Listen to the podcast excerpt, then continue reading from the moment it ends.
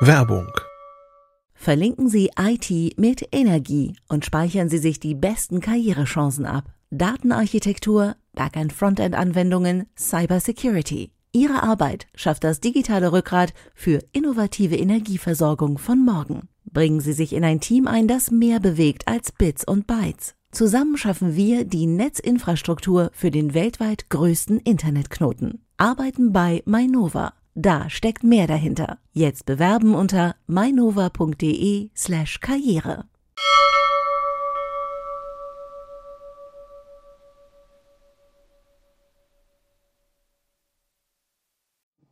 Moin, gleich bei CT Uplink reden wir über 2D-Drucker, wir reden über 3D-Drucker und wir reden über Roaming. Bis gleich.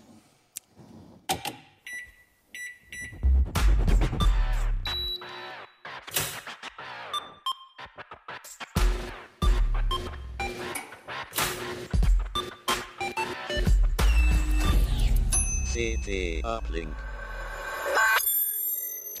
Tag, willkommen bei CT Uplink. Ich habe mich gerade von unserem Ethereum Mining Rig für eine Stunde losgerissen, um hier eine Sendung zu machen.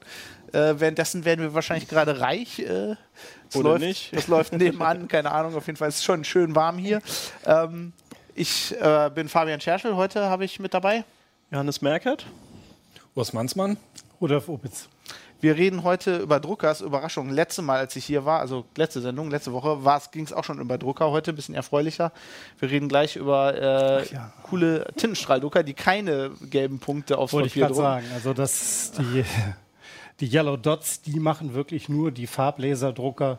Ich denke, das ist letztes Mal schon gut angesprochen Ja, worden. genau. Da habe ich schon Werbung gemacht, schon mal für deine Drucker. Dann reden wir nachher über, noch über 3D-Drucker. Über den hier. Äh, ein ganz neues Level von Druckerproblem. Ja. Und wir müssen unbedingt übers, äh, übers Roaming-Ende reden und wir können bald alle jetzt wieder billig telefonieren oder vielleicht auch nicht im Ausland. Machen wir gleich. Billig. Billig. Billig ist immer gut. Fangen wir mal an Für kurze Zeit. mit dir, Rudi. äh, du hast hier äh, in, der, in der aktuellen CT, äh, schreibst du über Drucker, Tintendrucker, die auch billiger sind, weil sie mit Tanks drucken statt mit Patronen. Sie sind sogar teurer. Erstmal, oder? Erstmal, genau. Äh, der Witz ist, dass normalerweise die Druckerhersteller, also 2D-Druckerhersteller, muss man da immer jetzt, ab jetzt immer 2D, Genau. ja, genau. Jetzt geht es um ganz normale Haushaltsdrucker. Die kriegt man für ein Apfel und ein Ei, wenn man äh, nach Geiz ist geil oder ich bin noch nicht blöd geht. Und da gibt es die 50, 60 Euro, am besten gleich schon als Multifunktionsdrucker mit Scanner, mit allem drum und dran. Meistens sind es fürchterliche Plastikbomber. Äh, trotzdem kann man eigentlich so ein Ding nicht für dieses Geld bauen. Das heißt, also die Druckerhersteller machen das Gleiche, äh, was die Netzbetreiber mit ihren Handys machen. Du kriegst ein iPhone auch nicht für eine Euro. Echt nicht? Verdammt. Nein, nein. Wenn du nicht da nebenbei noch diesen schönen, dicken Vertrag unterschreibst, so 50 Euro im Monat für irgendein, naja, lassen wir das. Äh, die Druckerhersteller machen es genauso. Sie verkaufen meistens die Drucker zum Selbstkostenpreis, wenn überhaupt, und hoffen dann natürlich das Geld durch die teuren Patronen wieder reinzuholen. Und dadurch kommen eigentlich immer diese ganzen Gerüchte, ja, ich drucke hier ja mit Gold, ne, ein Liter 1000 Euro oder 1400 Euro und so. Das ist das Problem, dass es eine Subventionstechnik ist. Und mittlerweile gibt es ein paar Firmen, die diese Subventionspolitik durchbrechen. Und zwar mit äh, einem Drucksystem, die lassen die Tintenpatronen ganz weg. Das heißt, Druckt sie ohne bauen, Tinte. na, ganz so nicht. Die bauen feste Tintentanks ein und verkaufen dann die Tinte einfach in Plastikflaschen für 70 Milliliter 10 Euro. Punkt. Wow. Originaltinte. Da krieg ich ja nicht mal ne? eine Patrone für normalerweise. Nein, da kriegst du keine Patrone und 70 Milliliter, das wären umgerechnet große Patronen, also XL-Patronen, 10, 12 Stück. Wow. Das heißt also, eine so eine Flasche reicht für 6.000, 7.000 Seiten. Da würde man wahrscheinlich, äh, wenn man das in, so, in den kleinen Patronen kauft, irgendwie 500 Euro für bezahlen, oder? So ungefähr. Ich habe mal so solche Rechnungen gemacht. Also erstmal dann zu den Druckern. Bei den Druckern ist es dann so, die kosten das drei- oder vierfache. Also ein äh, Multifunktionsgerät, was man normalerweise für 100, 110 Euro im Laden bekommen würde, das kostet plötzlich 300, 400 Euro. Aber das Schöne ist, erstmal, es sind feste Tintentanks drin, die sind groß. Das heißt, da passt richtig was rein. Man braucht nicht andauernd neue Patronen einzusetzen. Vor allen Dingen nicht, wenn man da gerade einen Druckjob hat und sagt, ja, tut mir leid, jetzt ist die Druckpatrone wieder leer, bitte erstmal wechseln. Darf man teilweise nochmal neu anfangen, ist ja auch nicht nett. Also eine schöne Sache. Ich fülle sie einmal auf und das Ding druckt. Aber die Frage ist, ist das Auffüllen auch noch eine schöne Sache oder bin ich dann von oben bis unten Cyan, Blau und, und trocknen die nicht Das, ein irgendwann? äh, das kenne ich von äh, verschiedenen anderen Systemen, wenn ich mir so ein Refill-Set kaufe von irgendeinem anderen Anbieter. Da muss ich dann die Patrone nehmen, die irgendwo anbohren und dann irgendwie zusehen mit einer Spritze oder was, äh, die äh, Ersatztinte da reinzubekommen. Das sieht man meistens danach aus. Also das ist da schon ein bisschen bequemer. Das heißt, es sind große Tanks, die haben Gummistopfen. Äh, da nehme ich dann, das sind so Spritzflaschen so aus Weichplastik mit, einer, äh, mit einer Spitze, die schneide ich nur ab, fülle sie ein und das geht normalerweise sehr sauber. Also ich habe mich dabei noch nicht besudelt. Das geht. Das ist gar kein Problem. Trocknen die ein, diese, diese Druckköpfe? Ich hatte immer früher das Problem mit Tintenstrahldruckern. Ich druck nur alle zwei, drei Wochen was und äh, dann funktioniert er in dem Moment, wo ich ihn brauche, garantiert nicht mehr. Äh, zum Thema Eintrocknen kann ich äh, jetzt nur Erfahrungswerte bieten. Also es gibt natürlich immer andere Leute, die sagen, ja, ah, Moment, das ist eingetrocknet. Und ich kriege auch viel Leserzuschriften dazu, die sagen, ja, ich kaufe mir sowieso, ich will lieber Laserdrucker, die trocknen nicht ein. Das sind aber alles Leute, deren Erfahrungen sind zehn Jahre alt. Und mittlerweile habe ich einige Drucker, die habe ich ach, drei, vier Monate im Schrank gehabt. Ich hole sie wieder raus, starte einen Druck und das Ding druckt. Da sind keine Aussetzer, nichts. Ich muss noch nicht mal ein Reinigungssystem anschmeißen, dass der einmal so einen Reinigungsvorgang durchzieht. Nö. Und das sind jetzt die ganz normalen Patronen, solange das Originalpatronen sind. Eins, äh, eins weiß ich, wenn sich bei mir heute noch jemand beschwert, eingetrocknete Patronen, Druckkopf kaputt, kriege ich nicht mehr sauber. Und ich nachfrage, hat er immer irgendwie Ersatztinten oder was eingesetzt. Ja, und der Vorteil, den man hat, wenn der eintrocknet und der reinigt dann mit der Tinte, hat man wenigstens genug Tinte zum. Ähm, das, ist, das, ist der, das ist der Witz von der ganzen Sache. Die beste Reinigungsflüssigkeit für Tintendrucker ist die Originaltinte. Und da gibt es zumindest äh, bei äh, bestimmten Geräten, kann ich das auch erklären, warum. Das machen wir gleich, würde ich sagen. Äh, Erstmal die äh, Tinten, die trocknen eigentlich nur sehr, sehr schwer ein, wenn man das Gerät nicht gerade in die Sonne stellt und wenn man das Gerät nicht einfach irgendwie über so eine Steckerleiste mit Schalter ausschaltet, während er noch in Betrieb ist. Der Witz ist nämlich, bei Tintendruckern gibt es zwei Systeme. Einmal sollte man ihn herunterfahren, wie man es ja mit jedem PC auch macht. Dann fährt der nämlich in eine Parkposition und dichtet den Druckkopf ab. Das ist also wie beim Filzstift, wenn man den ohne Kappe liegen lässt, trocknet der auch ein. Das ist die eine Sache. Und die andere Sache ist, wenn ich ihn ganz vom Strom trenne, dann setze ich auch internen Timer außer Betrieb. Das heißt, es läuft internen Timer, der kontrolliert, ah, ich stehe schon seit drei Wochen, wenn ich wieder eingeschaltet werde, sollte ich vielleicht mal einen Reinigungsvorgang machen. Wenn ich jetzt aber einen Stecker rausziehe und wieder reinstecke, meint der, oh, ich muss jetzt den Worst Case annehmen, ich stehe anderthalb Jahre rum und mache eine Intensivreinigung und die kostet richtig Tinte. Das heißt also, äh, Tintendrucker sollte man tatsächlich nicht schalten, sondern wirklich nur mit der Power-Taste ausschalten und dann lieber die äh, 0,2 Watt, die er dann zieht, äh, in Kauf nehmen.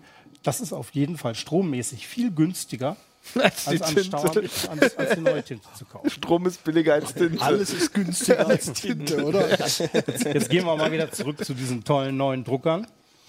Die sind spannend für Leute, die äh, viel drucken, die aber äh, jetzt nicht große, gewaltige Geräte brauchen. Also die fürs Haushalt sagen, ich habe einen großen Haushalt, viele Kinder, die drucken jeden Tag ihre Hausaufgaben. Meine Frau druckt auch viel, ich drucke auch viel. Wir ziehen so im Jahr na, 2.000, 3.000 Seiten durch.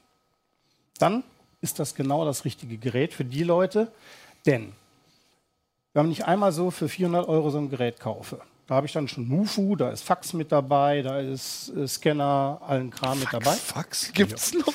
Das wird immer noch nachgefragt. Ja? Ja. Wollen die Leute noch haben. Äh, das Ding ist relativ ein, sogar noch relativ einfach aufgebaut. Also sowas kriegt man auch für 110 Euro. In Patronenform natürlich. Klar. Nur, wenn ich den jetzt für 400 Euro kaufe, da ist immer die Firma Epson, die hat damit angefangen, die verkauft das schon seit drei Jahren. Und die hat ein System, das kostet 400 Euro, liefert aber Tinte für 11.000 Seiten mit. Das heißt, wenn ich diese 11.000 Seiten nehme und in die Patronen des dementsprechenden Modells mit Patrone berechne, komme ich auf 1600 Euro. Tja, da hast du den Rucker locker wieder raus. Das hat man ganz schnell wieder raus.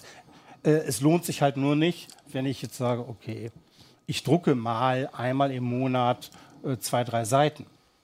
Dann lohnt sich so ein Gerät wirklich nicht. Dann bleibt man dann doch lieber bei der Patrone. Oder wenn der auch wirklich drei, vier Monate steht, dann soll man dann doch vielleicht einen kleinen Laserdrucker nehmen. Da stört es dann auch nicht, wenn die Seiten dreimal so teuer sind wie normal. Ich drucke ja immer in der Firma. ich ja, muss. Äh, da, bist du nicht, da bist du nicht der Einzige. Habe ich Nachteile bei Deswegen, der also du wärst dann doch eher der Laserdrucker-Typ ja. für zu Hause. wahrscheinlich. Äh, Habe ich Nachteile bei der Qualität, weil Tintenstrahler sind ja eigentlich ziemlich gut zum Fotodrucken und so. Aber ja. sind die dann auch gut oder? Äh, also die Geräte, die ich getestet habe, muss ich sagen, die drucken in einer guten Qualität, je nachdem, wie ich sie einsetze. Da habe ich, ich hatte einen Epson und äh, ein neues Modell von Canon. Das Epson-Gerät, das ist eher für Büro gedacht, das druckt in guter Qualität, wenn es um Text und Grafik geht. Äh, Fotos ist da nicht so toll, der kann zum Beispiel nicht randlos drucken. Mhm. Das kann wiederum der, App, äh, der Canon, der ist mir auf Fotodruck ausgelegt, der liefert wirklich sehr gute Fotodrucke. Nur die Tinten haben natürlich ein, dann doch einen Pferdefuß, einen Nachteil. Das sind keine Pigmenttinten, das sind sogenannte Dye-Tinten. Die haben also nur flüssige Farbstoffe und die sind sehr lichtempfindlich. Also ich mache da einen Test. Ich habe da einen Tageslichtsimulator, der allerdings also mit einer gehörigen Portion UV richtig fett strahlt. Hier ist immer so dunkel im Keller, wir haben extra einen Tageslichtsimulator. also das Ding ist, ist, noch eine andere Kategorie. Also äh, wenn ich da 100 Stunden mit belichte, dann ist das ungefähr äh, äquivalent von einem Jahr im Sonnenlicht hinter Fensterglas. Mhm. Und äh, nach diesen 100 Stunden sind diese Dye-Tinten extrem ausgeblichen. Also speziell Rot und Gelb kannst du vergessen. Das ist ja sehr in dem Artikel kaputt. sehr schöne Bilder. Genau, da habe ich also ein, Beisp ein, schönes Beispiel gehabt. Das heißt also, wenn ich Fotos damit drucken will, dass ich äh, aufhängen will, irgendwie einrahmen und mir ins Zimmer hängen will, muss ich von abraten.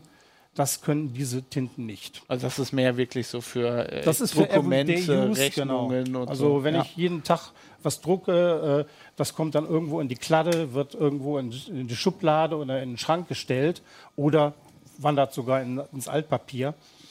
Dann ist das genau das Richtige. Wer wirklich gute Fotos drucken will, die er auch aufhängen will, der muss dann wirklich ein ganz anderes System nehmen und dann auch wesentlich mehr Geld ausgeben. Ich muss sagen, ich mag ja bei dem Ken, der hat da, diese, man kann die Tanks sehen, ne? Der hat vorne so, so Fenster mhm. für die. Für äh, die beim Epson kannst du es auch, nur der hat hinten da an der Seite ah, ja, so, stimmt, so quasi das, so wie so ein Rucksack sieht das aus. Mhm. Und da sieht man von der Seite die Tintentanks. Das ist schon echt krass. Das ist schon echt Luxus so. Weil Tinte, ja, ist ja teurer als Gold, ne? Mhm. Da, da ist die ganze Geldanlage. Ja, und, und, und, da nicht. Und äh, der Witz ist vor allen Dingen, man bekommt eben eine neue Füllung für 6.000, 7.000 Seiten äh, die kostet dann pro Farbe 10 bis 15 Euro. Also die äh, Schwarzpatrone die, äh, oder die Schwarztinte, die ist ein bisschen teurer. Die ist dann pigmentiert bei den Geräten mhm. und ist stabiler. Äh, das heißt also für Textdruck gilt das, was ich jetzt mit der Belichtung sagte, nicht. Die, das ist schon ziemlich stabil. Es sind wirklich nur die Farben, die ausbleichen. Wo kriegt man die denn her? Also sowohl die Tinte als auch die Drucker. Ich, in dem Geiz ist geil äh, Laden um die Ecke wirst du ja wahrscheinlich nicht kriegen. Ja, doch. Also zumindest die, also die Epson-Geräte sind schon ziemlich lange auf dem Markt. Ich bin sogar richtig stolz auf den Test. Das ist das erste Mal, dass ich einen Drucker sah, äh, teste, wo ich sage, ey, ich habe den schon anderthalb Jahre getestet. nämlich den Epson, den habe ich also vor, äh, vorletztes Jahr, glaube ich, schon mal getestet. Und den haben wir hier behalten und haben fleißig damit gedruckt. Da waren ja 11.000 Seiten Tinte bei. Die mussten irgendwie weg. Denn äh, ich wollte, ich hatte auch Angst, den jetzt wieder zurückzuschicken, weil, naja, wer weiß, wie gut diese Tinten, äh, diese Gummistopfen sind. Und ja, wir haben da dann ungefähr anderthalb äh, Tankfüllungen mit äh, leer gedruckt. Das dürften so ungefähr 8000 Seiten gewesen sein. Und gut, ich habe den jetzt einmal äh, vor dem neuen Test habe ich einen Reinigungszyklus durchlaufen lassen. Äh, bei der großen Menge an Tinte stört mich das dann auch nicht. Also man kriegt die durchaus auch ja, im Und äh, habe hab jedenfalls einen neuen Test gemacht und der hat beim neuen Test jetzt genauso gut abgeschnitten wie vor anderthalb Jahren. Also ich kann sagen, obwohl das eigentlich eher so ein billigeres Gerät ist, wobei billig muss man da jetzt also zurück sagen, Wenn er subventioniert wäre durch Tinte. er ist nicht subventioniert und er ist deswegen auch teurer, weil die natürlich noch ein Schlauchsystem einbauen müssen. Das ist bei den Patronen nicht. Die Patronen, die sitzen meistens direkt oben auf dem Druckkopf, da brauchen sie kein Schlauchsystem. Das kostet natürlich auch noch wieder Geld.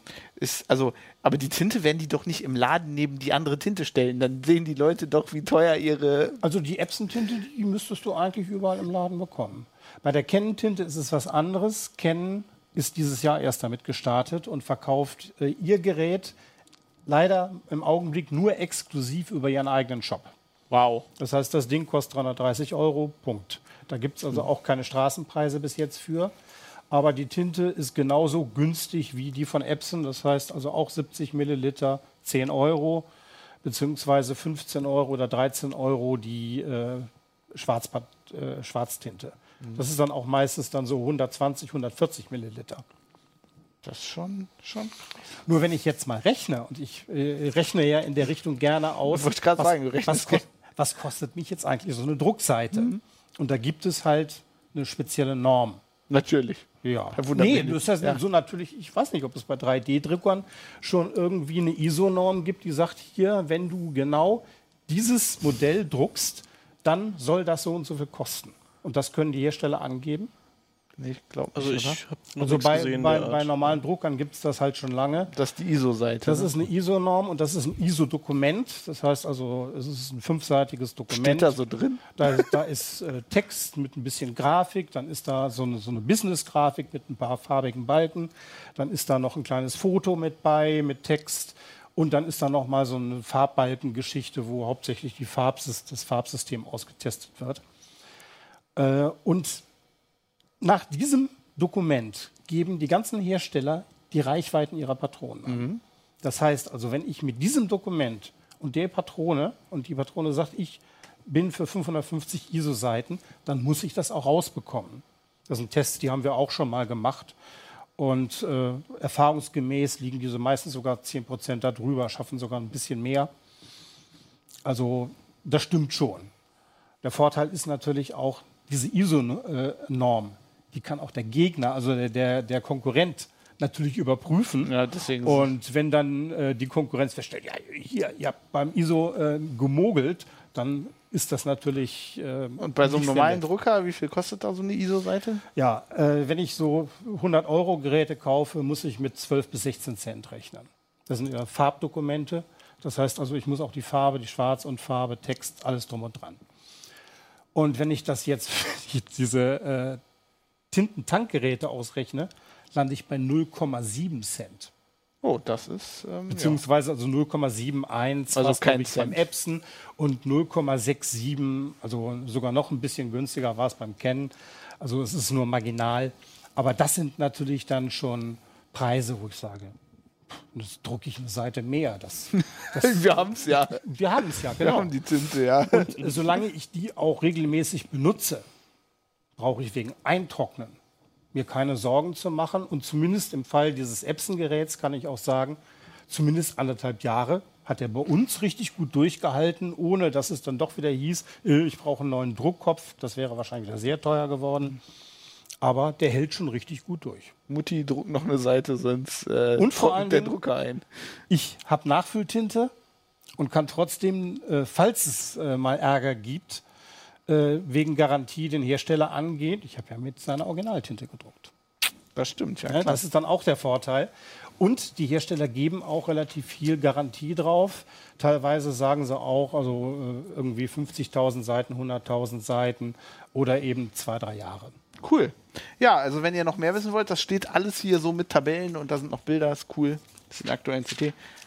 Finde ich, find ich cool. Würde ich mir ja fast, fast wieder unters, unter die Druckerbesitzer gehen, wenn ich das so. Äh, höre. Druckst du denn so viel? Nee, ich drucke eigentlich über, ich drucke total wenig. Ich hatte mal einen, den hatte ich halt, ähm, also äh, ich fand das lustig, als du erzählt hast, die machen so, einen- so einen Zyklus. Ne? Also wir haben neben dem Schlafzimmer so einen kleinen Raum, wo das halt halt äh, halb Kleiderkammer und da steht halt auch noch so Geekzeug drin. Und da war lange Zeit unser Tintendrucker, der war am Strom. Bis er dann nachts um vier irgendwann mal auf die Idee kam, irgendwas zu reinigen und dann wachst du auf, weil nebenan so zzz, zzz, zzz. Ja, Nee, dann habe ich, das von da hab ich vom Strom getrennt. Wenn ich ihn jetzt anmachen würde, würde er wahrscheinlich Also, genau Man kann ihn ruhig, Koller wie gesagt, kriegen. über die Power-Taste ausschalten. Dann fährt er halt in seine Parkposition und dann reinigt er auch nicht mehr, bis er wieder eingeschaltet wird. Okay, ja, dann habe ich das vielleicht Ja, also das, gemacht. man sollte ihn nicht im, im Schlafmodus lassen. Da kann sowas durchaus Ja, das passieren. war's, das war's wahrscheinlich, ja. Schlafmodus Vor allen Dingen. Schlaf äh, vielleicht, noch, vielleicht noch ein Tipp zum Schluss. Der Schlafmodus ist auch nicht so gut, weil im Schlafmodus ist nicht garantiert, dass der Druckkopf auf der Parkposition ist. Oh. Ja, sie- wieder was gelernt. ja, cool. Dann äh, von einem Thema, wo wir Geld sparen, zum nächsten. Heute ist der, das war heute, oder? Heute ist der Stichtag. Ab Historisch, ja. Also ich Ah, kann jetzt, ich fliege übernächstes Wochenende nach Dublin. Da kann ich dann einfach mit meinem Vertrag Ja. äh, telefonieren und es kostet nicht horrendes Roam Geld. like at home heißt Oh, cool.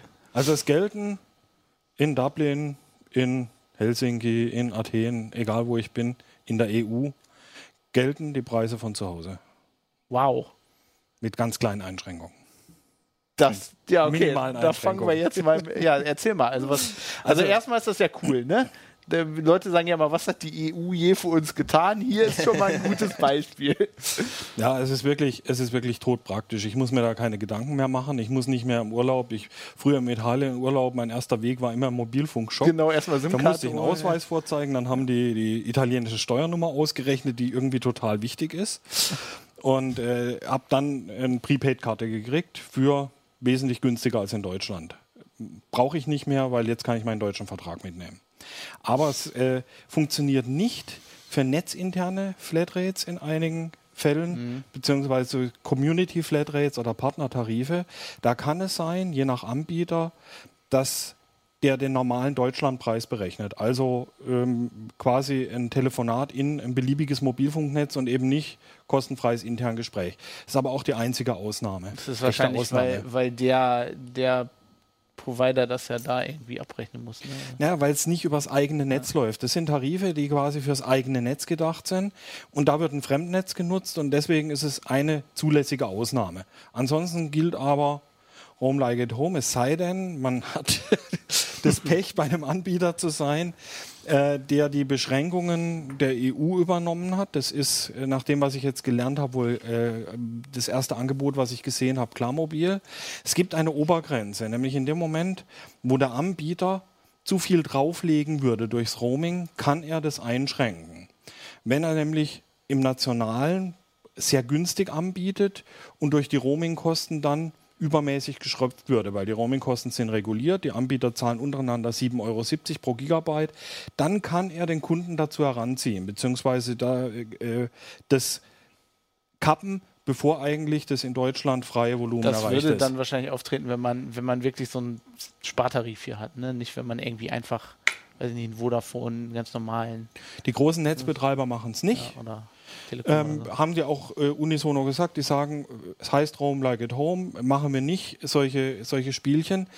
Ähm, ein Problem kriege ich erst dann, wenn ich ins Ausland ziehe für längere Zeit, beispielsweise Auslandssemester, meinen deutschen Vertrag mitnehme und dann monatelang im Roaming unterwegs bin.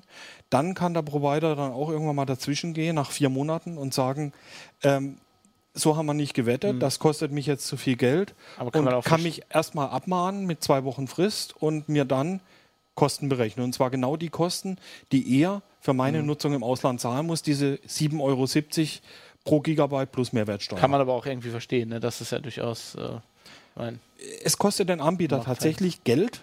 Ja. Äh, er legt da wirklich drauf, es kostet ihm bares Geld und insofern ist es durchaus verständlich und nachvollziehbar, auch wenn es ein Euro- bisschen komplex ist. 7,70 Euro pro Gigabyte zahlen die. Das ist auf jeden 70. Fall viel billiger als mein bisheriges Roaming. Ja, das war das- nämlich, glaube ich, ungefähr dieser Betrag pro, pro Megabyte. Megabyte. Ja, genau. Schon echt interessant, ja. Das war, glaube ich, wirklich über 3 Euro pro Megabyte. Aber das, der wird noch fallen bis 2023. ähm, wird er auf 2,50 Euro fallen pro Gigabyte. Also ist jetzt abgestuft. Dann gibt es noch für ankommende Anrufe 1 Cent pro Minute, für abgehende 3. Das sind aber auch wieder, un werden unter den Providern untereinander abgerechnet. Ja, das ist, ist auch. Und die können natürlich auch Vereinbar. gegenrechnen. Das heißt, wenn ich jetzt so einen Provider habe in Deutschland, da kommen natürlich auch Roaming-Gäste rein und die bringen dann Geld mit. Das heißt, die können, ähnlich wie das im, im, äh, äh, beim, äh, im Internet ist, mit dem Traffic, wo dann gegengerechnet Peering wird, solange halt, Peering, genau. Äh, wenn sich das ausgleicht, so ist es da auch. Wenn das gleich viel Gigabyte sind, ist es eine Null, ist ein Ich mein, Nullsummenspiel. zum Teil habe ich das ja sowieso nicht verstanden. Ich meine, ich habe dann irgendwie einen Vodafone-Vertrag, dann gehe ich nach England, bin bei Vodafone im Netz und die schröpfen mich total. Oder halt O2, ich fliege nach Spanien und bin ich bei. Telefonica. Weil sie es durften. Ja, da gibt's Ja, aber genau. noch, einen- da machen die noch einen Trick. Auf meiner SIM-Karte drauf ist gut versteckt, kann man abrufen, aber äh, ist nicht so leicht zugänglich, eine Liste drauf der bevorzugten Netze. Und natürlich, wenn ich eine Vodafone Deutschland-Karte habe, ist da Vodafone äh, Italien zum Beispiel als bevorzugtes Netz abgelegt, äh, damit die linke Tasche, rechte Tasche machen können. Es heißt aber auch, wenn das Netz meines, das Partnernetz meines Providers schlecht ausgebaut ist, wenn ich dann manuelle Netzwahl mache, kann es sein, dass ich ein viel schnelleres Netz kriege. Und jetzt. Kostet den zwar Geld, Ja, aber, aber dafür kann ich schneller surfen. Okay, das ist nochmal noch mal ein Tipp, Tipp, da kann man ein bisschen. Also ich fahre jetzt nächste Woche nach Schottland. Äh, das klappt, oder? Weil sie Klappt. sind ja noch in der Noch EU. sind sie in der EU, Das wäre meine nächste Noch Frage übrigens das. gewesen. Was passiert beim Brexit? wissen wir noch nicht. Äh, hängt Wie davon alles ab, beim Brexit. Nein, hängt davon ab, ob es einen harten Brexit gibt. Äh, dann würde, müssten alle Provider mit den britischen Providern verhandeln und dann müssten Preise festgelegt werden. Ist die Frage, ob man dann auf Gegenseitigkeit verhandelt und äh, dann auch wieder zu EU-Preisen anbietet oder ob es dann eher zu Preisen wie Weißrussland oder Ukraine ist. ja, äh, das, das ist dann die rechtliche Stellung. Oder ob es eventuell im Zuge der Austrittsverhandlungen auch darüber Verhandlungen gibt, dass äh, Großbritannien dann, trotz, obwohl es die EU verlässt, in diesem Roaming-Vertrag drin bleibt. Ja, warten mal, bis die ersten paar Engländer auch auf Malle Urlaub machen. Irgendwann wollen die dann auch wieder in das EU-Roaming rein. Die können dann nicht zurück, sondern müssen den Schulturm. Ne? Ja, das ist, äh, also ich bin eben mit Irland auf jeden Fall noch auf der sicheren Seite, aber schon. Ja, Irland ist, glaube ich, keine Gefahr, aber Schottland. das Die ist Schweiz tot. ist eine Gefahr. Denn die Schweiz gehört Natürlich. nicht dazu. Die Schweiz ist A nicht in der EU Ja, klar, und wenig im Roaming-Abkommen. Ne? Norwegen, Island, Liechtenstein ja, sind drin. Okay. Äh, da gibt es bilaterale Abkommen, das heißt, da gilt das EU-Roaming-Abkommen gegenseitig. Die Schweiz ist nicht mit drin. Das wundert mich irgendwie nicht. Das heißt für die Schweizer, dass sie nicht in Europa kostenlos roamen können und für die Europäer, dass sie in der Schweiz nicht kostenlos roamen können, außer man ist beispielsweise bei einem Provider wie der Telekom, die die Schweiz ausdrücklich wieder mit einschließt ins kostenlose EU-Roaming, obwohl es dazu keine Pflicht gibt. Und das ist dann schon wieder Wettbewerb. Das heißt, die werben natürlich damit und sagen, bei uns ist die Schweiz mit drinne. Cool. Ja, gut, können sie ja auch. Und das, äh, also ich habe irgendwie im Internet gesehen, die, äh, die haben, glaube ich, sogar einen Livestream gemacht heute, das Europäische Parlament oder so. Das war alles irgendwie. Die sind, die sind stolz drauf. Die haben zehn Jahre lang mit den Mobilfunkanbietern, ja, man muss schon sagen, gerungen. Ähm, die Mobilfunkanbieter waren überhaupt nicht dafür, kostenloses Roaming einzuführen. Ja, die haben Riesengeld damit Ja, klar, die verdient. Das hat, Geld. das hat deren Umsatz vermehrt und der bricht ihnen jetzt weg. Und den müssen sie sich an anderer Stelle wieder besorgen. Das heißt, sie können die Preise nicht ganz so schnell senken äh, wie bisher. Äh, irgendwie muss das der Kunde ja bezahlen. Und ähm, da ist die Freude verständlich. Ich muss übrigens sagen, wenn ihr das später seht, wir haben das hier am Donnerstag aufgezeichnet, nicht, nicht das, ne? das muss man ja immer sagen. Und jetzt kommen die Spar Sparfüchse und sagen, in Estland kosten 50 Gigabyte 10 Euro. Ich nehme jetzt einen estnischen Tarif und nutze hier das kostenlose Roaming. Oh Gott, ja, das sehe ich auch schon kommen, natürlich. Und genau das funktioniert nicht, weil der estnische Provider nämlich berechtigt ist zu prüfen, ob jemand in Estland tatsächlich wohnt oder arbeitet oder sonst wie irgendeinen Bezug zu Estland hat. Das heißt, ein Deutscher, der in Deutschland wohnt und arbeitet und sich einen estnischen Vertrag holt, den darf der estnische Provider ablehnen. Und das wird er auch, denn sonst wird er gewaltig Geld drauflegen. Gerade die billigen Provider werden da ganz, ganz stark darauf achten, dass das nicht ausgenutzt wird. Und wenn der Kunde dann zu viel zieht, greift wieder die Sonderregelung. Wenn der Provider drauflegt, kann er Geld berechnen und wenn sein Geschäftsmodell so gar nicht mehr aufgeht mit dem Roaming, kann er sich auch eine Ausnahme von der EU genehmigen lassen. Trifft nicht die deutschen Provider, weil die sind im europäischen Vergleich eher teuer, aber trifft dann halt die Billigprovider anderer Länder. Sich da ein Schnäppchen zu holen, wird nicht funktionieren. In dem Zusammenhang habe ich noch gelesen, jetzt, ähm, da hast du, glaube ich, auch äh, drüber geschrieben, glaube ich, was, was du das, dass, ähm, dass man jetzt auch in Deutschland, wenn man eine Prepaid-Karte haben will, ab 1. Juni, glaube ich, oder was? Ab 1. Juli. Ab 1. Juli muss man äh, auch einen Ausweis immer vorzeigen. Ne? Ja, das war in vielen Ländern bisher so. Es gibt Länder, wo man das nicht muss. Ähm, das ist äh, beispielsweise Österreich oder Niederlande derzeit. In Italien musste auch für Prepaid schon immer ein Ausweis vorgezeigt werden. Das ist ganz unterschiedlich.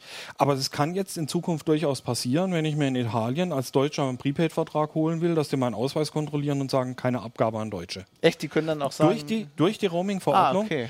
Dadurch werden die Märkte stärker nationalisiert Ja, und geschützt. ja. Und genau dieser Schutz äh, kann dann dazu führen, dass ich eben dort einen Wohnsitz oder einen Arbeitsplatz oder ähnliches nachweisen muss, damit ich dort einen Vertrag lösen kann. äh, Ja, stimmt. Also mich hat das ein bisschen gewundert, weil ich äh, den, ich, ich habe es ein paar Mal in England gemacht, ne, weil ich drüben war so für Konferenzen und so. Und die hat das immer überhaupt nicht interessiert. Also da konntest du einfach auf, die haben nicht mal einen Ausweis kontrolliert. Haben, ja, okay, hier. Bisher haben sie ja auch am Roaming verdient. Das war bisher kein äh, Risiko für die. Und jetzt ist es ein Risiko, dass jemand dort einen Vertrag kauft und dann anschließend den nur noch im Ausland, im EU-Ausland einsetzt und dann legen sie drauf. Klar, okay. Naja, ich, einen brauchen wir jetzt eigentlich ja nicht mehr. Wir können ja jetzt eigentlich einfach. Eben, äh, das ist die eine Seite der Medaille. Die andere ist, wozu den Aufwand? Ich nehme einfach meinen deutschen Vertrag. Hurra, es lebe die Europäische Union. Ich finde es großartig. Endlich mal was, worüber man sich wirklich freut. Jetzt gibt es noch was ganz Neues, nationale Tarife. Tarife total ohne Roaming. Die lassen sich nur noch in Deutschland einsetzen. Man könnte sagen B-Netz-Qualität. Das, das gibt's? Das gibt's, ja. Der Das ist der AfD-Tarif neueste. oder was? genau. Nur in Deutschland einsetzbar und dafür aber 5 Euro billiger. Das machen einige Drillisch-Marken, Ufone beispielsweise. Das Ähm. Zeigen das aber auch ganz deutlich an. Die sagen, das ist nationaler Tarif. Achtung, kein Roaming. Und dafür kostet es 5 Euro weniger. Wenn du kein Roaming brauchst, warum solltest du für andere mitbezahlen? Den gleichen Tarif gibt es mit Roaming, 3, 4, 5 Euro teurer. Musst du natürlich aufpassen, wenn du irgendwie so am Niederrhein wohnst oder so, dass du dann nicht in holländische Netze irgendwie. Na, das geht ja mit du- diesen Tarifen nicht. Äh, Da Ach, das funktioniert geht dann gar nicht. Überhaupt gar nicht. Du kannst das auch nicht Gar anstellen. nicht. Okay. Lässt sich auch nicht anstellen. Also die die fallen dann nicht unter die EU-Roaming-Verordnung und müssen deswegen, wenn sie kein Roaming anbieten, ähm, ist das Krass. vollkommen außen vor. Aber die dürfen dann natürlich auch kein Roaming nachreichen, wenn es der Kunde will, sondern müsste dann den Tarif wechseln in einen regulierten Roaming-Tarif. Wow, das finde ich schon krass. Frage ich mich, ob wenn du jemanden anrufst, die erstmal die Nationalhymne spielen. Ja, ja, aber okay. im, nee. immerhin geht es. Früher Ja. gab es ja eben immer wieder diese Skandale. Äh, Ja, was ich, heißt- ich wohne ganz, ich wohne direkt an der Grenze. Ja, klar. Und äh, mein Handy ist Ja, am oder- Roam und äh, ich, ich surfe mal kurz was und kriege dann 10.000 ich- Euro Rechnung. Ja, ich weiß nicht, wie ihr das habt. Also äh, Schwiegereltern, äh, erstes Smartphone, irgendwie komisch bei Android irgendwas geklickt, äh, in den Urlaub gefahren. Ah, warum kostet das jetzt 300 Euro? Also ist alles schon vorgekommen. Ich nenne keine Namen. Ja, und jetzt, jetzt können wir wirklich sagen, ist äh, cool. danke EU. Nur man darf auch nicht vergessen, wie lange hat die EU dafür gekämpft. Zehn Jahre Ja, hat das ich wollte gerade sagen, das hat also sehr lange gedauert. Also ich kann, kann mich noch an Viviane erinnern, Viviane Redding. Die hat das, glaube ich, damals angefangen und, äh, Und Nelly Größ. ja, Stili Nidi, ja. Die, die, beiden haben das, die beiden haben das durchgesetzt. Das war, da haben die auch wirklich sich mit, der, mit den Mobilfunkanbietern auseinandergesetzt. Das war ein Kampf. Ein harter Kampf, aber jetzt ist alles gut. Wir sagen Danke. Das äh, war großartig. So, jetzt kommen wir zu dir. Du hast hier gerade schon äh, an deinem 3D-Drucker rumgespielt. Genau, ich, ich hatte nämlich vor, jetzt einen Druck zu starten. Jetzt wird's laut eventuell. Genau. Sollen wir mal ähm, gucken, ob wir das lange Zeit aushalten hier. Also für die Leute, die nur zuhören, du hast ähm, einen 3D-Drucker aus China mitgebracht. Ne? Der heißt, wie heißt der, Tarantula? Tevo Tarantula heißt der. Also die, das die Firma ist Tevo. Ähm, der, äh, also 3D-Drucker waren ja längere Zeit eigentlich relativ teure Geräte. Also man, man konnte irgendwie über 1000 Euro ausgeben und hat dann ein Gerät gekriegt, was relativ frickelig in Betrieb zu nehmen war. Und inzwischen kriegt man halt solche wie den hier, die sind zwar immer noch genauso frickelig, Frickelig, aber dafür sind sie zumindest billiger. Also man, man kann also den Einstieg in die Frickelei jetzt für äh, ja halt also der kostet 200 Dollar, wobei man halt noch Einfuhrumsatzsteuer dann zu bezahlen hat. Also im Endeffekt habe ich jetzt 270 Euro ungefähr bezahlt. Ähm, Das hört sich ein bisschen so an, als ob der irgendwie Musik nebenbei Ja. spielt. Ja, das sind halt diese Schrittmotoren. Also man muss sich auch auf, äh, also falls man das jetzt einigermaßen hört, man muss sich auf diese Art von Geräuschkulisse einstellen. Ja, das hat du im Büro stehen. Ne? Da, die Kollegen haben sich gefreut, glaube ich. Ja, die Kollegen haben es mir irgendwann verboten, ihn weiter im Büro zu betreiben. Ich, ich kenne das nur von anderen Geräten. Ähm, Und äh, wo auch mein Kollege, also ich glaube immer fünf, sechs Stunden dauerte so ein Druck. Und die ganze Zeit war er am Musik machen. Das war nur ein etwas größeres Gerät. Also die, die Tonhöhe war nicht ganz so hoch wie bei dem Gerät, aber äh, Ja, man muss das irgendwie wollen, beziehungsweise am besten hat man halt einen Raum, wo man das hinstellt und äh, dann druckt er halt dort für sich alleine. Also das funktioniert auch meistens. Also man kann die einigermaßen Du kamst aber morgens auch schon mal ins Büro und äh, mehrmals. es war ein Haufen an Filament. Aber Also ich war relativ mutig, ich habe auch versucht, große Objekte zu drucken und da ist halt das Problem, wenn irgendwie was schief geht, also zum Beispiel sich das, äh, der Druck von der Druckplatte löst, dann äh, hat er natürlich nichts mehr, wo er seinen Kunststoff drauf aufbringen kann und dann äh, kommt man halt wieder und hat so einen riesigen Ball, äh, so einen watteartigen Kunststoffball auf dem Drucker liegen und irgendwie Teile liegen rundrum verteilt auf dem Boden und so und äh, das sieht böse aus, aber bisher ist mir noch nichts kaputt gegangen deswegen. Also es war halt einfach Also nur Verschwendung von Plastik. vielleicht als Tipp dabei, wenn man das tatsächlich irgendwo zum Drucken in den Keller stellt, sollte man gleich auch noch eine Webcam in, äh, installieren, Ja, gibt- dass man hin und wieder mal kontrolliert. es gibt ein sehr, Klappt's denn noch? es gibt ein sehr cooles äh, Projekt. Ist das eine, wie, wie heißt das? Octopi. Octopi, genau. Ich kenne ich kenn die Entwicklerin. Äh, das, da machst du halt eine Webcam dran und dann kannst Ja. du das aus dem Netz kontrollieren, was der so macht. Du kannst dann Brand- Jobs starten, starten und so. Brandgefährlich sind die aber nicht, oder? Ja, also es geht. Die, die Düse, Es geht, okay. Sagen wir es mal so, ein wird Heizelement 230 ist es. Rauchmelder dazu. die Düse wird 230 Grad, also das ist schon so, dass da vielleicht was schmoren könnte, aber jetzt direkt äh, in Flammen aufgehen eigentlich nicht. Und äh, im Grunde genommen sind die natürlich so konstruiert, dass die 230 Grad nur an der Spitze von der Düse erreicht sind. Also dort ist er so warm äh, und dann gibt es so ein Kühlelement, was äh, auch aus äh, Metall besteht. Das heißt, eigentlich sind alle heißen Teile aus Metall und dann ist eigentlich, wenn das erste Kunststoffteil kommt, müsste er so bei 50 Grad oder so sein. Und äh, selbst wenn der, dieser Lüfter, der da dran ist, ausfällt, äh, wird es halt, dann wird es ein bisschen heißer, aber wahrscheinlich nicht über 100 Grad. Und äh, das würde, also bei dem hier, äh, ich habe das versehentlich äh, auch mal gemacht, den Sag ohne es Lüfter zu getestet. betreiben. Ich habe es Genau. getestet. Und ähm, da ist also nichts passiert, das hat sich auch nicht verformt, das, das Plastik oder so. Also das ist, glaube ich. Ja, ich stelle mir nur vor, also wenn, wenn der jetzt wirklich sich mal völlig aufhängt und der heiße Extruder direkt in der Masse stecken bleibt. Ne, Das Hatte ich alles schon, dann gibt es so einen so einen Knödel. also es verzundert noch nicht mal oder es Äh, ja, doch, das verzundet so ein bisschen. Also das äh, ist dann, wird dann bröselig. Also es hat dann nicht mehr die, die richtige Konsistenz, sondern äh, wird dann halt äh, ja, instabil. Das hört sich ein bisschen an wie Chiptunes. Das sind Chiptunes. Ja, äh, ich, ich gebe einen aus für den ersten, der mir eine, eine STL-Datei schickt, die dann irgendwie den Imperial March spielt oder so. Da habt ihr eure Aufgabe. Wir müssen aber die, über die Druckqualität. Also, du hast ja auch für mich was gedruckt. Ähm, wir haben. ja, in mehreren Versuchen, Genau, bis das dann richtig war. Wir haben in mehreren Versuchen äh, versucht, die Rocinante aus The Expanse auszudrucken.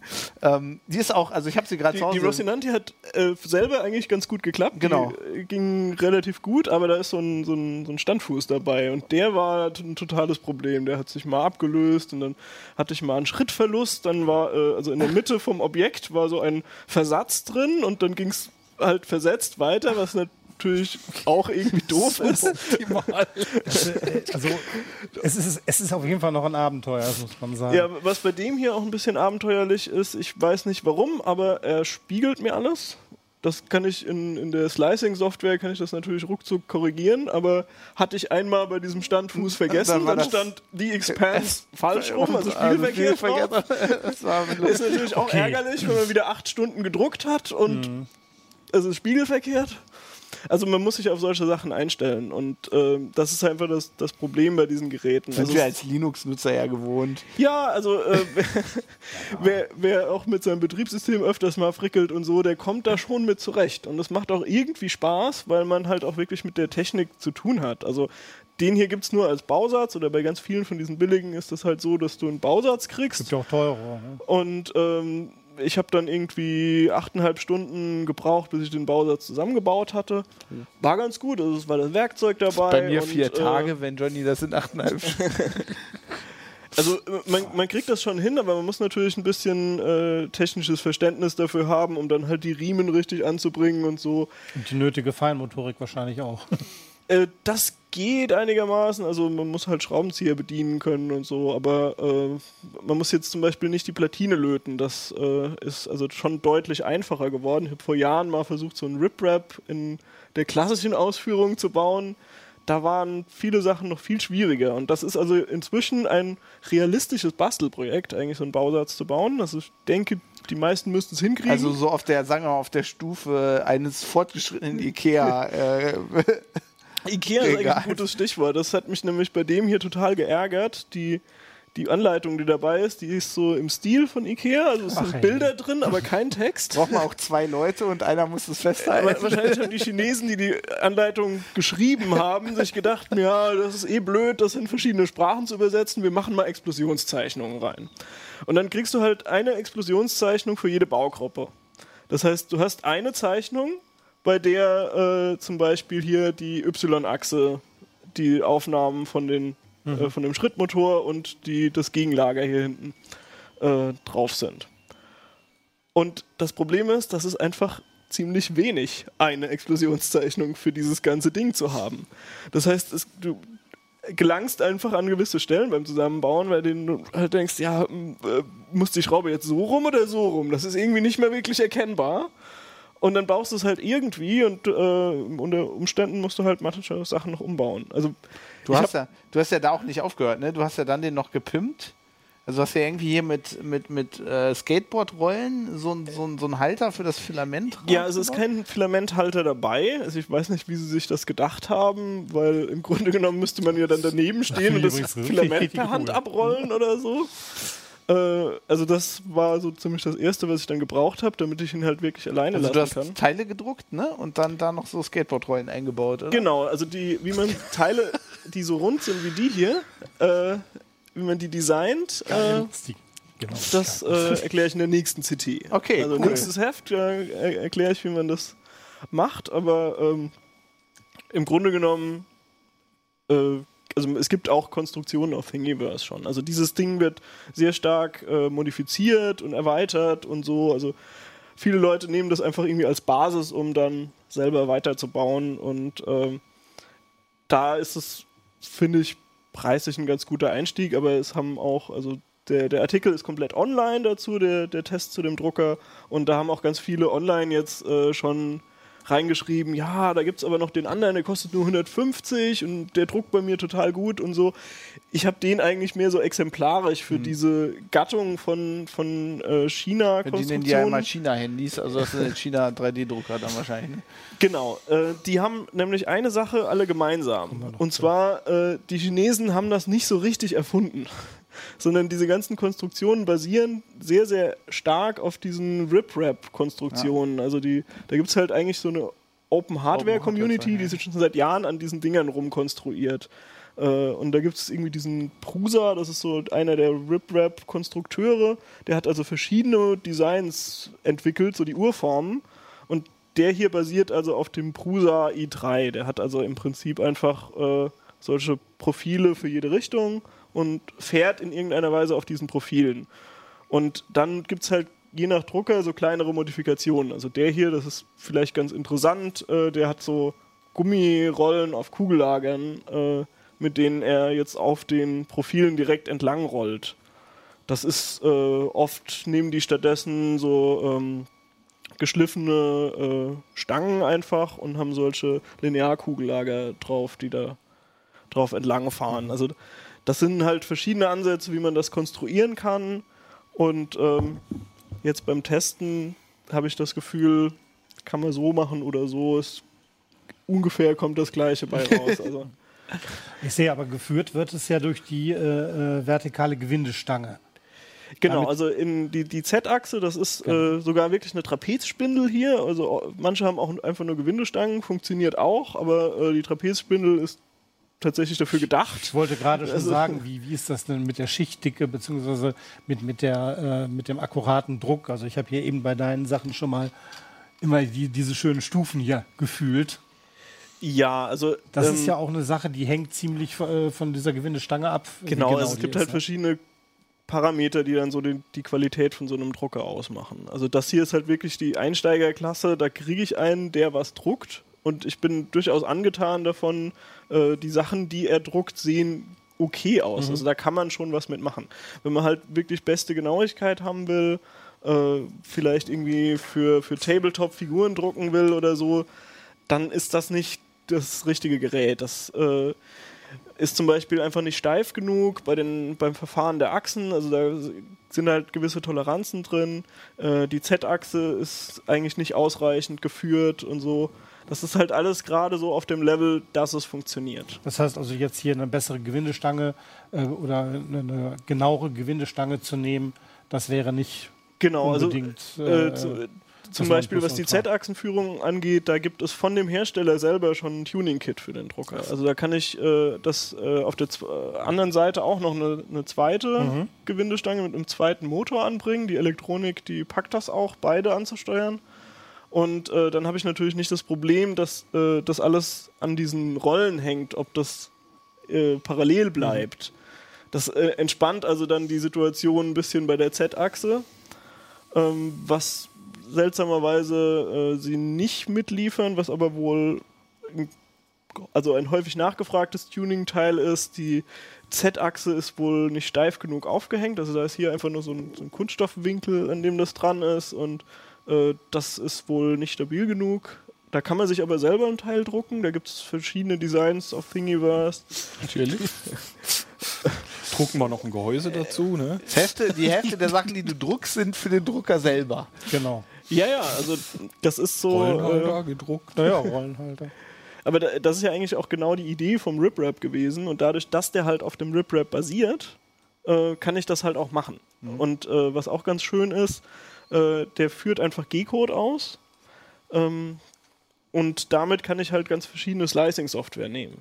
Also wenn ich so, so günstige Fertig-3D-Drucker kaufe, die sind manchmal verdongelt. Dann kann ich nur eine Software, die dabei ist, zum Slicen nehmen. Und ähm, das ist eigentlich eher schlecht, weil halt viele Verbesserungen, die es dann so gibt, auch in der Software stattfinden. Und hier konnte ich zum Beispiel einfach Cura nehmen, was von Ultimaker die Software ist. Die gibt es kostenlos von Ultimaker, weil die natürlich davon ausgehen, dass man ihre Drucker dazu kauft. Es gibt aber Profile für den Prusa i3, das kann ich einfach einstellen. Und äh, dann liefert mir Cura eigentlich sehr sinnvollen G-Code. Cool, was ich noch interessant finde, was wir sagen sollten, der druckt einfach von der SD-Karte, ne? Das Genau, also d- da habe ich jetzt nichts weiter dran. Der hat auch einen USB-Anschluss, aber äh, ist halt von sich aus in der Lage. Äh, also hier ist die, steckt die SD-Karte drin. Ich kann sie auch umdrehen, dann sieht man sie. Also so eine Micro-SD in einem Adapter hier. Ähm, und also das ist hier wirklich bequem zu bedienen eigentlich. Ich, hab, ich kann da in so Menüs rein und habe dieses Drehrad, äh, mit dem ich verschiedene äh, Menüs dann durchschalten kann. Das kann ich drücken, um dann äh, ja, Pause Print sollte ich jetzt vielleicht nicht Ja, dann machen. kannst du zum Beispiel dein Gehäuse für noch drucken lassen. Aber ich könnte jetzt zum Beispiel hier Temperatur sagen, ich will Du äh, vielleicht bestimmt noch so eine coole Halterung für drucken und so. die, die klar. Temperatur der Düse jetzt auf 220 Grad runterstellen und dann kann ich das halt auch noch während dem Druck einstellen und so. Also das ist ganz praktisch. Ich kriege hier auch äh, über diese Zusammenfassung kriege ich dann auch die aktuelle Temperatur vom Bett und von, von der Heizdüse. Äh, zeigt immer mal wieder an, wo er ist. Das ist bei X und Y ändert sich das so schnell, dass es nicht so viel bringt. Aber bei Z sehe ich zumindest mal, äh, wie hoch ich gerade bin. Also im Moment sind wir bei Was 1,4 drucken wir da eigentlich? Millimeter. Das wird ein CT-Logo. Aber äh, das Ja, hat das- so einen runden Standfuß und wir sind noch bei, der, bei dem das runden wir Standfuß. jetzt nicht Also, mehr fertig. mal sehen, ob wir noch mit der CT Also anfangen. 3D-Druck, da kann, kann ich auf jeden Fall sagen, Geduld ist da oberstes Gebot. Also das dauert schon richtig genau, lange. also das ist auch eigentlich der Punkt, an den man relativ schnell hin will mit seinem Können wir den drehen gerade? Nee, ne? Oder? Im Druck? Während dem Drucken, Damit wir das ein Ähm, bisschen sehen können? Ja, ich ich glaube, glaube, glaub, das wäre das wäre Im äh, Moment etwas sieht man halt eh nichts. Man sieht gerade, dass es, äh, das ist ein schwarzes. So eine schwarze Äh, Scheibe schwarze ist das Scheibe. eigentlich. Ich muss Äh, ja sagen, bei der Rosie, an der muss ich noch ein bisschen arbeiten. Die hat so, so, ein- so ein bisschen so, so also die, du hast ja mehrere Teile gedruckt, ne? Und die sind zum Teil sind die in sich so ein bisschen gewarpt. Die liegt gerade auf meinem Warhammer. Ich, ich, ich bearbeite die gerade. Wenn Genau, sie also fertig ist, bringe ich sie mal mit. Da, das, das ist halt das Problem. ne? Also 3D-Druck ist irgendwie so eine Wissenschaft für sich, weil es gibt halt äh, verschiedene Filamente. Also ähm, es gibt äh, PLA, was oft gedruckt wird. Äh, Habe ich jetzt bei dem ähm, nicht so gute Ergebnisse erzielt, könnte aber auch daran liegen, dass ich wenig Erfahrung mit PLA selber habe. Ich habe vor allem mit ABS gedruckt. Das ist auch das, was wir im Moment verarbeiten. Das ist der Kunststoff von Lego und der äh, zersetzt sich dann nicht, wenn UV-Licht drauf äh, fällt. Das ist also bei äh, PLA, wenn man das zu lange in der Sonne stehen lässt, dann wird das irgendwann spröde. Ähm, und ABS ist halt wirklich sehr haltbar und wahrscheinlich in 100 Jahren noch da. Ähm, und äh, was ich jetzt auch mit dem mal einfach ausprobiert habe, PET geht auch. Also das hier ist aus PET gedruckt. Also das ist das Material, aus dem die Pfandflaschen Wollte ich gerade sagen, von Flaschen. Ja, Genau. cool. Und für jedes Material gibt es natürlich andere Druckeinstellungen und ABS ist auch nicht gleich ABS. Also die verschiedenen Hersteller haben dann irgendwie unterschiedliche Mengen an Weichmacher drin oder irgendwelche Zusatzstoffe, um bestimmte Effekte zu erzielen, um irgendwie das wie Holz aussehen zu lassen oder so. Und ähm, je nachdem verhält es sich halt ein bisschen anders. Also ABS zum Beispiel hat die hat den Nachteil, dass es sich sehr gerne durch, äh, also wenn eine Schicht gedruckt ist, dann ist sie ja erstmal warm kühlt dann ab. Und dann kommt die nächste Schicht, aber warm wieder drauf und dann kriege ich halt thermische Spannungen im Objekt. Und äh, die können zum einen dazu führen, dass es sich von der Druckplatte ablöst. Dann, hängen, äh, dann stehen die Ränder in die Luft und die Mitte sitzt dann noch auf der Druckplatte auf. Ähm, oder was bei, bei diesem äh, Teil mit den Rollen, also bei diesem Filamenthalter äh, bei mir passiert ist, da äh, gab es Risse im Material, weil die Spannungen so groß waren, dass dann die Haftung zwischen den Druckschichten an manchen Stellen nicht mehr gereicht hat. Und dann ist es dort auseinandergerissen. Das passiert mir bei PLA oder PET wahrscheinlich nicht. Aber äh, PLA zum Beispiel bleibt relativ lange weich. Das heißt, das kann halt sein, dass es nicht schnell genug abkühlt. Ähm, das sollte inzwischen ein bisschen besser sein, weil ich hier so einen zusätzlichen Lüfter angebaut habe. Also der, die Elektronik hatte einen Anschluss für die Lüftersteuerung, aber der Lüfter war halt nicht dabei und der Luftkanal auch nicht. Ach so. Den, das heißt, den Luftkanal habe ich dann ausgedruckt und äh, Den Lüfter noch nicht, den hast du noch nicht ausgedrückt. der Lüfter ist so ein PC-Lüfter. Ein leiser übrigens, weil ich musste die ganzen Lüfter austauschen, weil die waren unerträglich laut, die da dabei waren. Da haben wir ja noch Glück gehabt. Typisches CT. Ansonsten äh, hätten wir Ding uns erstmal Lüfter kaum, kaum verstanden. Was sind da eigentlich jetzt original dabei gewesen beim Ausliefern? Naja, schon das meiste. Also ich, ich habe die, also den Lüfter über der Elektronik habe ich ausgetauscht und den am Netzteil. Also die, das Netzteil ist normalerweise flach, aber ich habe einen etwas dickeren Lüfter, der hat nicht mehr reingepasst, deswegen habe ich ihn oben drauf gesetzt. Ähm, und der ist ja zusätzlich. Den kleinen, der ist tatsächlich original. Aber ähm, das Hotend, die ganzen Schrittmotoren äh, und so weiter, die Profile, die Riemen, die Endstops und so, das ist alles aus dem Bausatz. Wenn er noch ein bisschen drückt, irgendwann ist der Drucker nicht mehr erkennbar. ja, cool. Ähm, Finde ich, find ich echt interessant, vor allem, weil der, der ist ja echt wirklich billig. Also da, bei, bei 3D-Druckern hatte ich ja immer so, ja, das ist schon cool, aber eigentlich so, was man damit jetzt so wirklich machen will, außer ein bisschen hobbymäßig, ne, da, da jetzt irgendwie so 700 Euro für auszugeben oder wie viel das am Anfang kostet, fand ich immer sehr krass.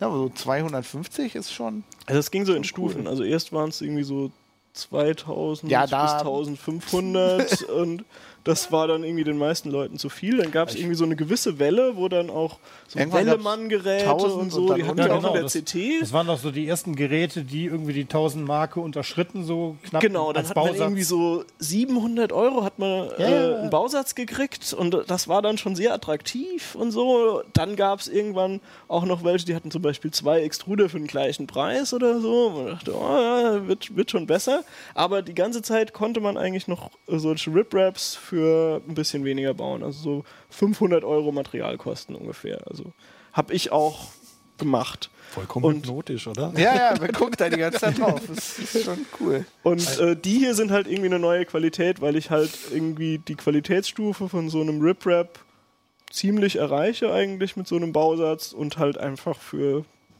250 rum einsteigen kann in das Thema. Und das ist vielleicht auch gar nicht so verkehrt, weil man halt Okay, und wie viel hast du jetzt noch da drauf gelegt, also mm, als Bastler? Denn dann sagst du ja doch noch, ich muss das noch auswechseln, das noch auswechseln. Das heißt also irgendwie so ganz bei 200.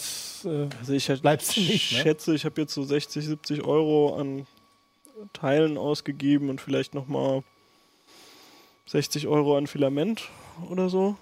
Also jede Also Rolle sind halt billig ist es auch 20 nicht. Euro. Und äh, die, die hält meistens schon relativ lang. Also wenn man so kleine Ist Sachen billiger druckt. als Drucker.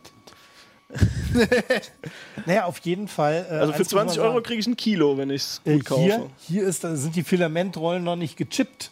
Ja, stimmt. Gibt es auch. Das gibt wohl Hat sich aber sagen, nicht so gibt's durchgesetzt. Hat, äh, hoffentlich bleibt das so. Na, dann musst du nämlich genau von der Firma auch das Filament kaufen. Ja, vor allem, weil es so viele teuer. Varianten gibt. Und ich will ja eigentlich die freie Wahl haben, was, was diese Ver- Ja, Varianten das, ist schon, angeht. das ist auch schon cool, ne? Also wie du gesagt hast, du kannst, du kannst die Software nehmen, die du benutzen willst und so. Ne? genau, ja. Cool. Ja, ähm, wir drucken jetzt noch ein bisschen weiter. Beim CT-Logo sind wir, glaube ich, noch nicht. Ja, fängt gerade an vielleicht. Ja, Naja. er, er, er, er- er macht gerade die Basis dafür. Also eigentlich ist die. Oh, scheiße. Ein Gau. ja, genau. Jetzt, Ein Gau. Mm, das Je- passiert. jetzt, jetzt entsteht. Nächste Woche sind wir fertig. Am nächsten Ablink haben wir es dann soweit. nächste Woche entsteht, äh, entsteht die. Also jetzt entsteht wirklich diese Plastikwolle, die ich Jetzt kommt der Ball. Jetzt vorhin kommt der Ball. erwähnt habe. Naja, Jetzt kann man auch ungefähr sehen. Also, wie, Das war jetzt wahrscheinlich Wie viele Warping. Versuche brauchst du eigentlich hier mal, um sowas zu drucken? Also, ähm, da, dass der Druck einfach erfolgreich ist, würde ich sagen, sind es inzwischen schon die meisten. Also, ich würde mal sagen, vier von fünf Drucken sind erfolgreich. Das hier ist eigentlich die Ausnahme, dass es hier ist ja immer äh, so. sich Das gelöst hat. Ist Vorführeffekt. Was man aber bedenken sollte, wenn man eigene Designs macht, dann hat man meistens irgendwie in dem Design kleinere Denkfehler, wo man merkt, ah ja, an der einen Ecke, da hätte ich irgendwie das Loch ein bisschen größer machen sollen und hier ist es eigentlich zu breit, sodass ich es gar nicht reinstecken kann oder sowas. Und äh, mein Richtwert ist so, eigentlich muss man alles, was man designt, dreimal designen. Okay, das heißt also, wenn man sich so ein Ding kauft, sollte man wirklich ein Bastler sein und keine Ja, Angst ja, haben auf jeden Fall. vor Rückschlägen. Auf Ja, also es ist, es ist echt was anderes als Tintenstrahldrucker. Die sind ja äh, auch für Privatleute in Betrieb zu nehmen, auch wenn die manchmal dann fluchen, dass der Druckertreiber wieder streikt. Damit hat man immer noch deutlich mehr äh, Stress und so oder positiv ausgedrückt mehr Das liegt aber meistens Bastelspaß. am neuesten Windows-Update. oder? Bastel. Ja, es ist ein Hobby, ne? Ja, ja. Das ist ein Hobby. Cool. Also auch da mehr findet ihr in der CT. Vielleicht äh, sehen wir dich ja mal Genau, wieder. beziehungsweise online auch. Online, stimmt, das ist hier- online, Zudem ja. gibt's, gibt's, äh, also der Artikel ist komplett online und Das- ich habe auch online noch ein bisschen mehr zum Aufbau geschrieben. Es gibt auch noch ein Video, wo man sieht, wie ich in Zeitraffer das aufbaue, damit man das nicht neun Stunden angucken muss, sondern nur, äh, glaube ich, sechs Minuten oder so. Das verlinken wir. Ähm, und wie gesagt, äh, wenn ihr uns Feedback geben wollt, äh, unter, den, unter dem Video, äh, überall auf heise.de oder uplink.ct.de, weil ihr müsst mal- Johnny ja den Imperial March schicken, dann gibt er euch, dann druckt er Ja, euch was auf aus. jeden Fall. Ich, Ah ja, da bin ich immer gespannt. ich druck euch, keine Ahnung, Darth Vader Kopf oder so, je nachdem, was Thingiverse so, so raus äh, Cool. haut. Okay, wir sehen uns nächste Woche. Tschüss. Uplink.